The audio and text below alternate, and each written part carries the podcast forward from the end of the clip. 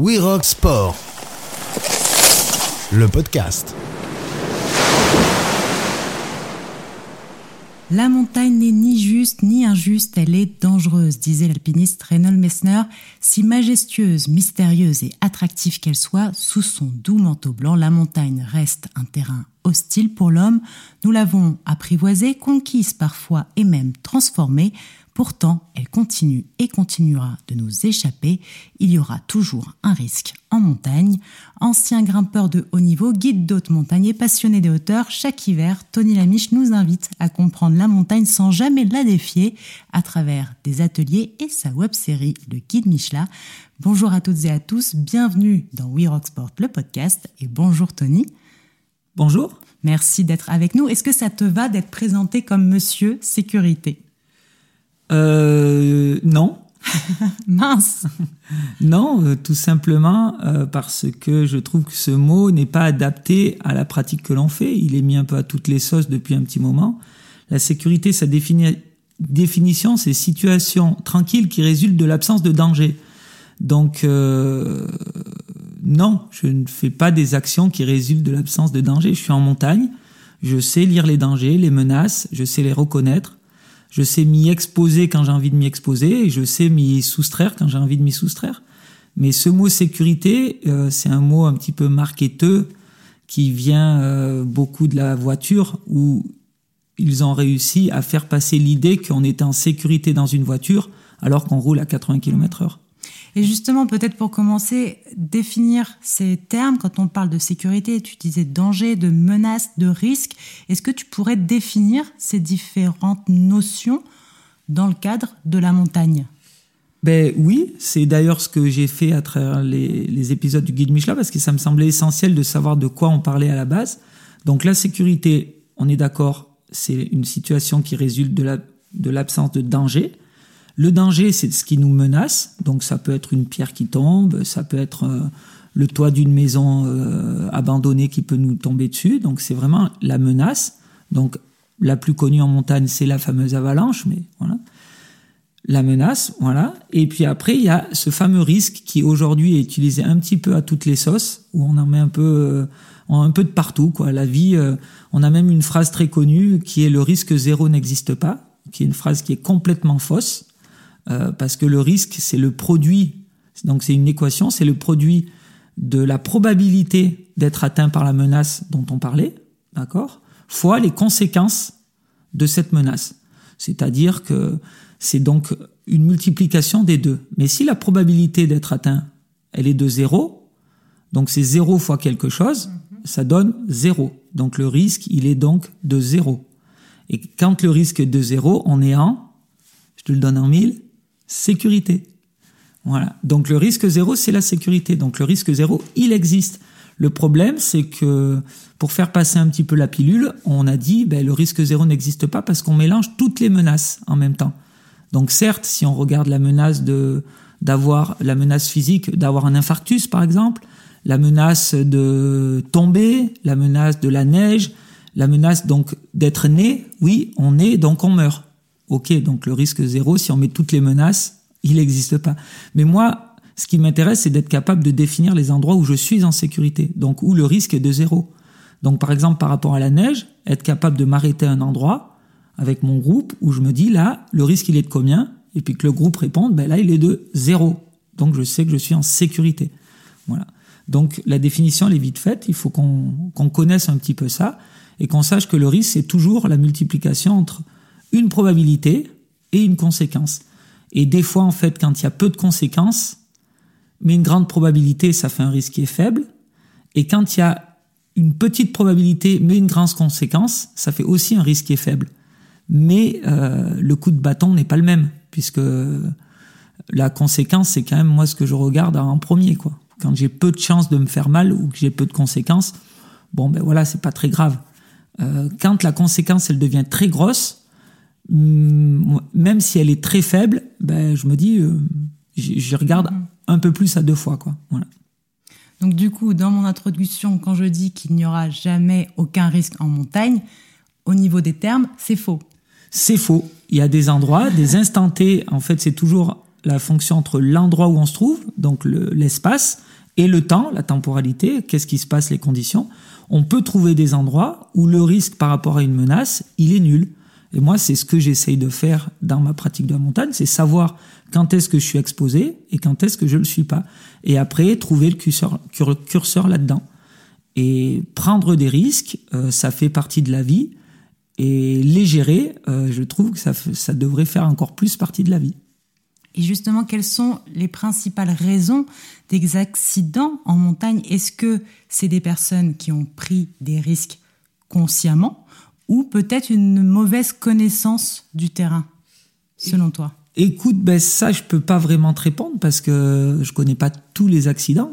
Euh, moi, ce que je vois, c'est que la culture que l'on a, donc la culture euh, qui, est, qui est basée sur les valeurs et les convictions, la culture que l'on a apprise grâce à notre éducation, grâce à notre passé, grâce à nos parents, tout ce qu'il y a autour, elle nous amène à peu prendre de décisions.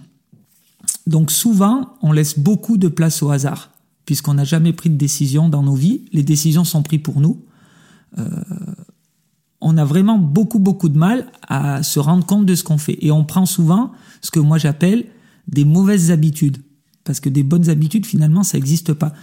Je te donne un exemple. Euh, tu skis une pente euh, qui est très enneigée avec des conditions plutôt euh, instables. Tu la skis une fois, il t'arrive rien. Tu, tu débriefes pas ça, tu dis, je suis bon. Ok. Tu reviens une deuxième fois, tu as un peu les mêmes types de conditions. Tu dis, ben, l'autre fois je l'ai fait, ça a passé. Tu refais pareil. Il t'arrive de nouveau rien, tu dis quoi? Je suis bon. Tu fais ça une petite dizaine de fois. Nickel. À la fin, ça, ça devient une habitude. Et quand tu as ces conditions-là, qu'est-ce que tu fais? Ça, tu vas skier la pente sans te poser plus de questions. Et là, la douzième fois, tu sais pas pourquoi, tu prends une grosse claque dans ta figure, voilà, parce que justement, il se passe quelque chose. Et la réaction que tu as, souvent, c'est dire Ah ben, j'ai pas eu de chance. Alors qu'en fait, c'est pas que tu pas eu de chance, c'est que ça fait douze fois que tu as de la chance et que tu fais un truc que tu jamais débriefé, où tu te rendais pas compte que tu faisais un truc qui n'était pas juste, pas juste dans ta balance, je parle, euh, et sans que tu te rendes compte de l'acceptation que tu prenais. Et tu dis, ben, j'ai pas eu de chance. Alors qu'en fait, on devrait dire plutôt, ah, ben, ça fait 12 fois que j'ai de la chance, et ce coup-là, j'ai joué, j'ai pas gagné, quoi. Voilà. Donc ça, c'est un petit peu ma vision de la pente aujourd'hui avec 25 ans euh, dans la montagne. Des fois, je joue, et parce que c'est la vie, mais il faut, faut pas dire que les gens qui jouent sont tous des inconscients ou n'ont pas compris. Moi, j'adore aller en montagne et je sais que des fois, en montagne, je dois passer sous une falaise où il y a des rochers au-dessus de moi. Eh ben, j'accepte de passer dessous. Si un rocher tombe et par malchance me tombe dessus, eh ben, il me tombera dessus, tout expert que je suis, quoi. Mais je serai en conscience de ce que j'ai fait, quoi. Dans ta série, le guide Michelin, tu abordes et réponds à plusieurs questions sur alors, j'ose plus dire la sécurité en montagne. Et non, on n'a pas de bon mot hein, sur. Euh, moi, je dis l'autonomie en montagne. Voilà. Alors, on va utiliser ce mot sur l'autonomie en montagne. Quelles sont les grandes thématiques abordées? Alors, moi, j'ai quatre grands piliers que, que j'aborde dans cette web série pour justement être à peu près autonome en montagne, voilà, et avoir une gestion dite du risque. Donc, c'est l'humain, Hein, c'est sans humain dans la montagne, il n'y a pas de problème. Hein, parce que quand le caillou il tombe, si t'es pas là, il n'y a pas de problème. Donc c'est l'humain avec tout ce qui est, alors c'est très à la mode aujourd'hui, cognitif, heuristique. Euh, quels sont les rapports qu'on a euh, d'apprentissage, les rapports entre les êtres qui font qu'on n'est pas capable de voir qu'au-dessus de nous il y a un rocher qui peut tomber parce qu'on est occupé à autre chose. Donc les humains, il y a tout ce qui est terrain condition. Donc ça c'est être capable de reconnaître le terrain, connaître euh, les différentes altitudes, la végétation, euh, les pentes, euh, les conditions, le vent, quelle neige il y a eu, comment ça s'est passé, la météo, la météo future qu'on nous donne. Donc avoir cette compréhension du monde qui nous entoure. Il y a tout ce qui est technique, donc ça, ça c'est un mix des deux, ça se rapproche avec l'humain. C'est qu'est-ce qu'on peut mettre en place justement pour diminuer soit l'occurrence d'une menace, soit sa conséquence. Et ça nous amène au matériel. Euh, souvent, on dit du matériel de sécurité, ce qui n'en est pas. Par exemple, un DVA pelle sonde, pour ceux qui connaissent pas, donc c'est un détecteur de victimes en avalanche qu'on utilise tous sur nous parce qu'on sait que si on est recouvert par la neige, on va être très dur à retrouver. C'est pas du matériel de sécurité, c'est du matériel de secours, de sauvetage. Ça vient après un accident. On l'a anticipé avant, donc euh, il y a une forme de prévention là-dedans, mais que après un accident. Tout comme une ceinture de sécurité n'amène aucune sécurité, même si ça va en faire hurler plein. C'est normal, dans notre culture, on nous a toujours dit ça, mais on s'est jamais posé la question. Ça n'amène aucune sécurité. Par contre, ça amène de la protection. C'est-à-dire quand on tape dans le mur, peut-être que ça va diminuer la conséquence. Ça va jamais diminuer l'occurrence, mais ça va diminuer la conséquence. Donc peut-être qu'on va se faire moins mal. Et dans cette statistique-là, peut-être qu'il y a une petite part de statistique qui va faire que, avec notre ceinture, des fois, on peut se faire plus mal. Donc c'est du matériel de protection. Et ça, il faut bien, faut bien pouvoir le peser et s'en rendre compte. Voilà. Donc ça, c'est les quatre grands piliers que moi euh, j'aborde. Et après, j'essaie d'aborder de façon assez précise euh, chaque point. Euh, par exemple, c'est un point matériel. Je vais essayer d'aller en profondeur sur ce point matériel. sur l'humain, de la même façon. y a un épisode, par exemple, sur la culture. Qu'est-ce que c'est la culture? Pourquoi on va à, à cet endroit-là, euh, quelles sont nos convictions, quelles sont nos valeurs? Et ça donne beaucoup d'infos sur quelles vont être nos prises de décision, parce que notre comportement est directement lié à notre culture. C'est-à-dire que les décisions qu'on va prendre découlent de nos convictions et de nos valeurs. Donc voilà, c'est un truc qui est très vaste, où j'ai pas encore fini de faire tous les épisodes tellement et de profondeur. Mais voilà, j'ai pas envie de faire un truc euh, où je prends trop de raccourcis vite. Voilà. Et d'ailleurs, le guide Michelin, c'est plus qu'un guide, c'est une discussion, il y a une vraie interaction aussi avec les personnes qui te suivent. On voit qu'il n'y a pas de questions bêtes et que en montagne, tous les petits détails en fait sont de taille. Euh, c'est aussi ça que tu, tu, tu, voulais faire avec ce guide Michelin, c'est de parler vraiment de tout et que rien ne doit être laissé au hasard, justement pour savoir quand on est, je, je fais attention à mes mots, dans une situation sans risque, risque zéro. Voilà, c'est exactement ça que, que je voulais faire. C'est justement pour qu'on se rende compte de ce qu'on fait. Et c'est très bien que tu parles de tous ces petits détails parce que c'est exactement ça qui fait qu'on prend des fois la décision la plus adéquate ou la moins adéquate. C'est être capable de voir ces détails euh, et de les voir plus gros que ce qu'ils sont. Euh, ce matin, j'arrive, je te dis, je suis fatigué, euh, j'ai mal dormi hier soir, j'ai oublié mes pots.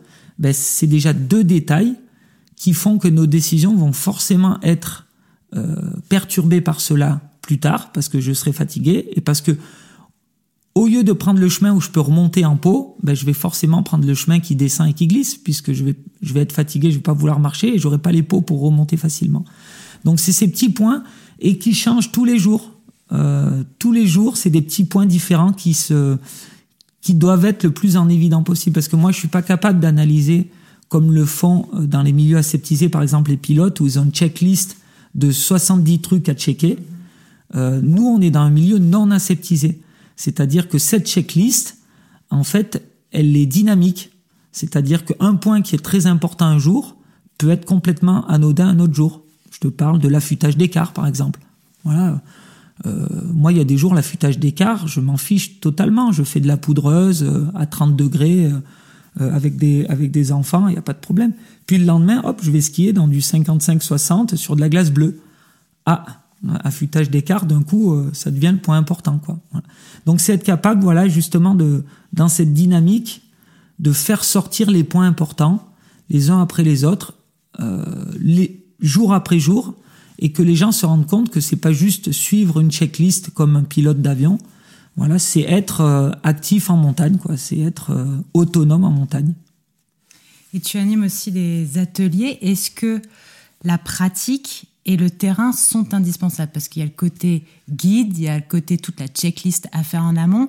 Mais après, quand on est sur le terrain, euh, et je parle pas seulement, on va en reparler de, la recherche d'EVA, tout ce qui est analyse de la neige, des conditions. Voilà, est-ce que c'est important d'avoir l'habitude aussi d'être en montagne, au contact de cet élément, de cet univers, pour mieux comprendre euh, et, et... mieux se comporter. et mieux se comporter, merci. Mais c'est pas important, c'est essentiel. C'est-à-dire que moi, faire des trucs en salle, bon, ok, ça permet, euh, comment dire, de, de piquer au vif, de d'amener à la réflexion. Mais les choses pour que la perception se mette en place se font dehors. On peut pas avoir une idée de percevoir les choses correctement euh, juste en lisant un livre. À un moment, il faut aller les vivre. Mais il faut aller les vivre sans trop commettre d'erreurs, parce que l'erreur, elle peut être vite très sanctionnable. Donc il faut progresser doucement en allant dehors, en se rendant compte de nos erreurs et en essayant d'augmenter notre expertise, qui elle augmente de jour en jour au fil du temps. C'est une, somme, l'expertise. Mais l'expérience, pardon. Que l'expertise suive cette expérience, c'est-à-dire tous les jours, en se posant la question, bon, est-ce que j'ai bien fait? Est-ce que j'aurais pu mieux faire? Est-ce que j'ai bien senti les choses? Est-ce que j'ai fait des erreurs? Est-ce qu'elles m'ont été... Euh, alors quand elles nous sont euh, directement payées, on les voit. C'est souvent un incident ou un accident. Donc là, on dit, ah ben ouais, je peux de chance. Mais pas que.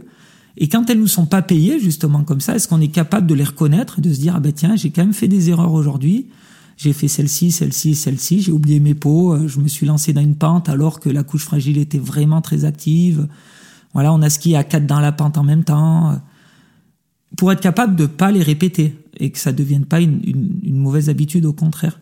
Donc c'est vraiment, le terrain, c'est, essentiel pour prendre de la, de la capacité d'analyse et de perception. Mais c'est tous les terrains. C'est-à-dire, moi, quand je marche sur un sentier, euh, j'ai plein d'infos qui arrivent. Ah tiens, il y a tel animal à tel endroit. Oh tiens, on va traverser. Euh, oh ben c'est un peu mouillé ce matin, les rochers sont glissants.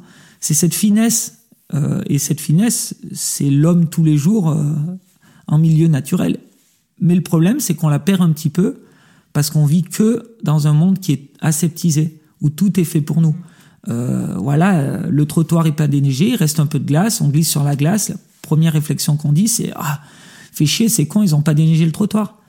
Voilà. Bon, ben, pourtant, on sait qu'un trottoir, ça peut quand même glisser s'il y a de la glace. Alors peut-être une petite perte de crampon, peut-être on évite le trottoir à ce moment-là. Mais voilà, c'est pas que la faute euh, des autres ou du social. Et c'est ce que nous, on perd un petit peu à, à toujours tout vouloir maîtriser, d'être dans le monde social. Dans le monde non aseptisé, on peut pas tout maîtriser. Donc, il faut être capable juste de percevoir ce qui est important à percevoir au moment où c'est devant nous. Et cette euh, finesse d'analyse, de perception, il y en a, ils appellent ça le feeling. Moi, j'aime pas trop parce que ça fait un petit peu euh, comme si on laissait la chance à quelque chose de, de qui, nous, qui ne nous appartient pas en fait. Non, en fait, les choses, on les voit, on les ressent, on les sent, on les pressent, et ces choses-là, ça se passe dehors.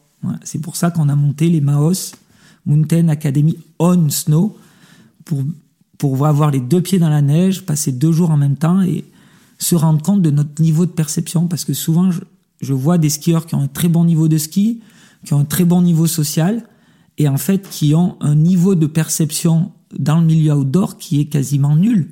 Parce que ils ont appris à l'école, ils ont, ils ont perdu toute euh, perception du, du, milieu qui les entoure. Et donc moi, j'essaye de d'un petit peu lever les bras en disant changeons. Voilà.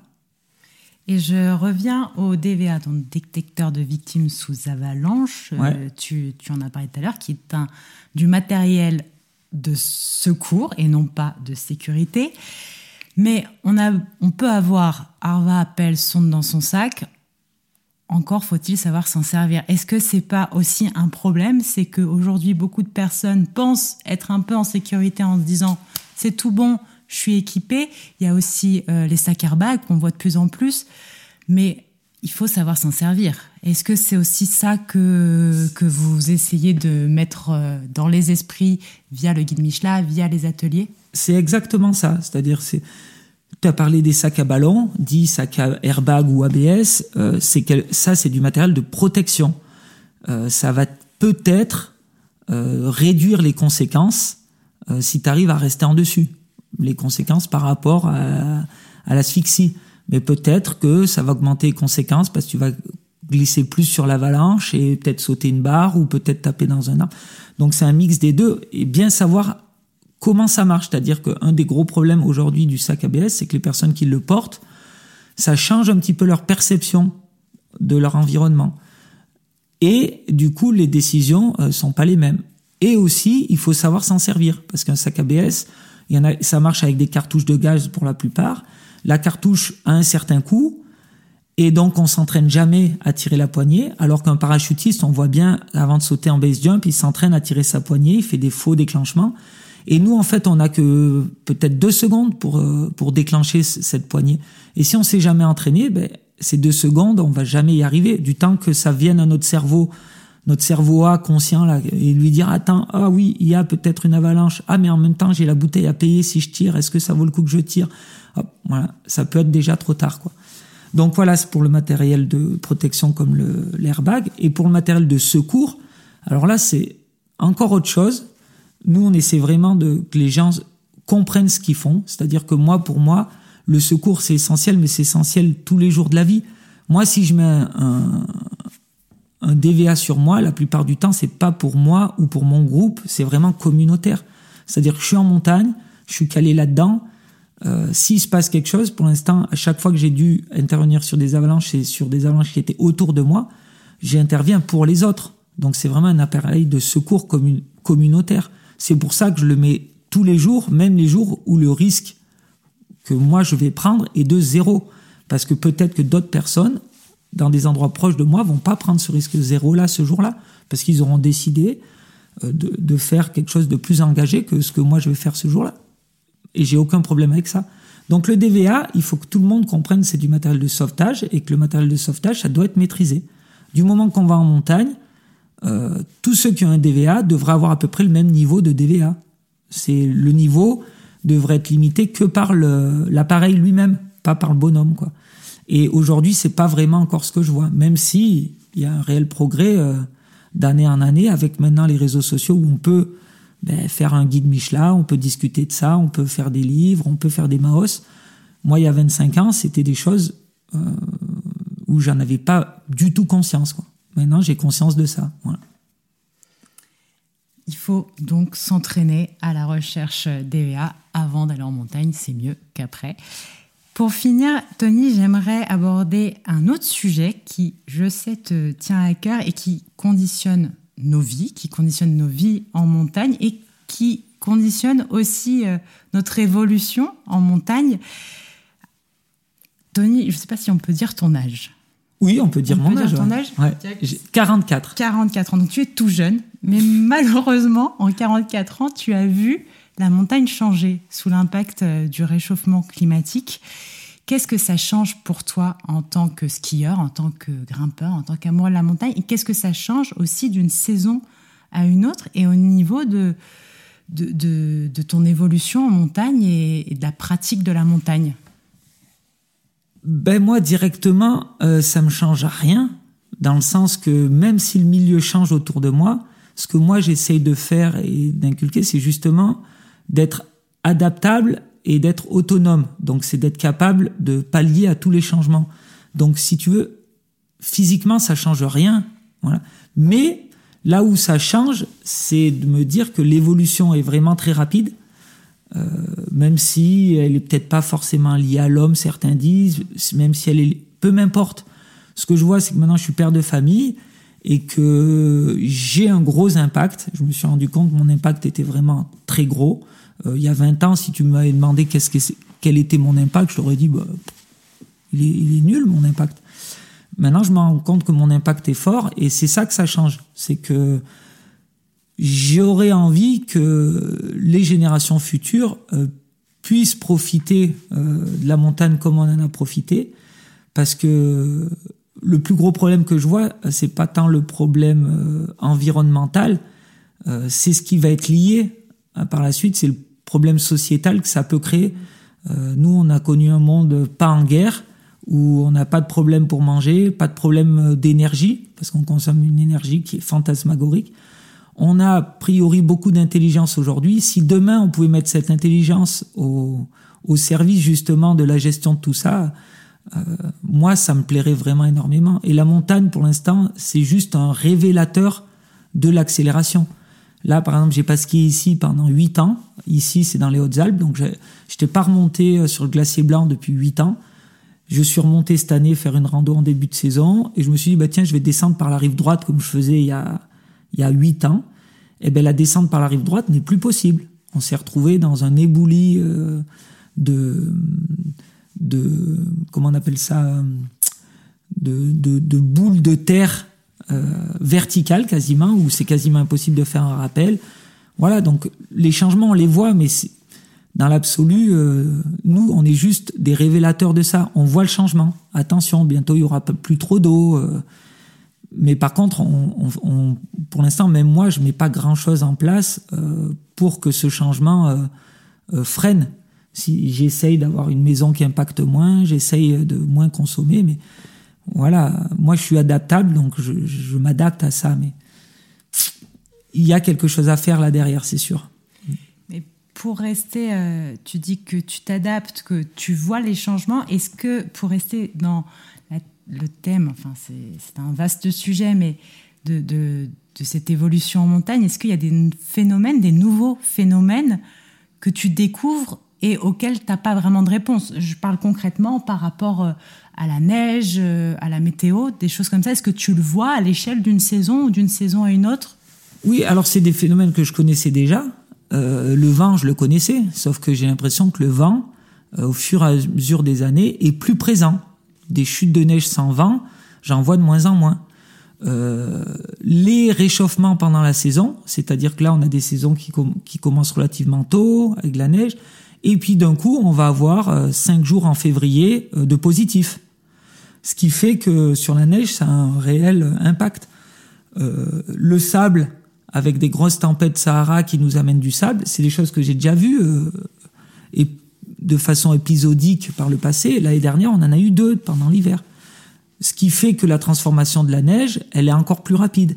Voilà. Donc on a on a des choses qui sont de, de moins en moins stables. Et vu que l'homme aime bien la stabilité, euh, ça nous ça nous perturbe. Mais bon, vu que moi en montagne, j'essaye de m'adapter, ça me perturbe pas tant que ça. C'est ça que je, veux dire. Mais je vois que c'est, je vois que les amplitudes des choses augmentent. Voilà. Et c'est des choses qu'on connaissait. Le vent, on connaît. Euh, les précipitations de sable, on connaît. La fonte des glaciers, on connaît. L'été, ils fondaient déjà les glaciers. Mais l'hiver, ils se renflouaient, quoi. Sauf que maintenant, ben, ils fondent plus que ce qui se renfloue. Donc, tous, tous ces choses-là, je les vois. Euh, après, est-ce qu'ils m'impactent plus que ça? Pour l'instant, non. Mais je crains le moment où ça va se mettre à m'impacter très fort. Quoi. Je le redoute un peu. Mais est-ce que toi, ce que tu disais tout à l'heure, tu as changé un peu ton mode de vie Je parle bah, de toi en général, mais de sportif, professionnel, ben, pour essayer de minimiser en tout cas ton impact oui, toi. j'ai changé un petit peu euh, en essayant de minimiser.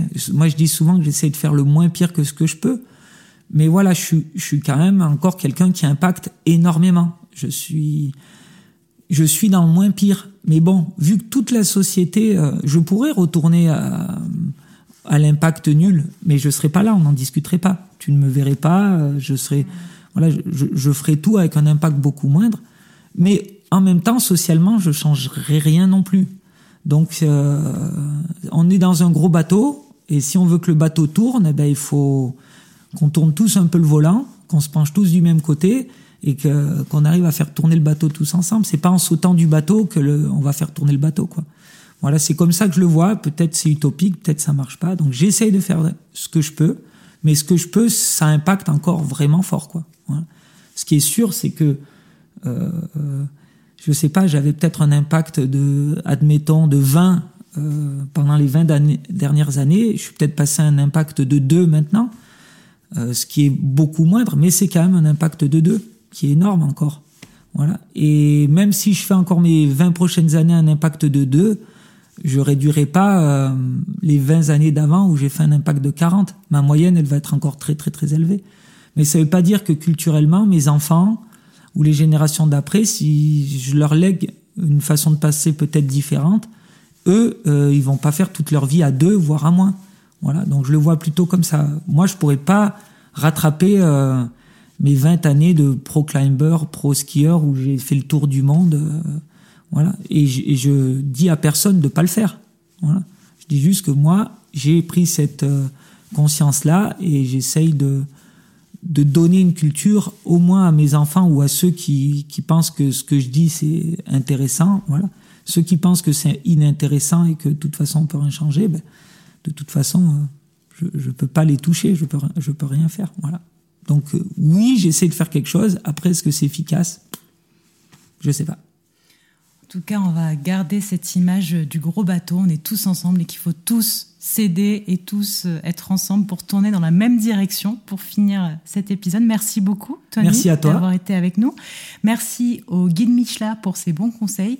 Tous les épisodes sont à retrouver sur ta chaîne YouTube. Et vraiment, j'invite tout le monde à aller jeter un œil parce que c'est à la fois très ludique et très instructif.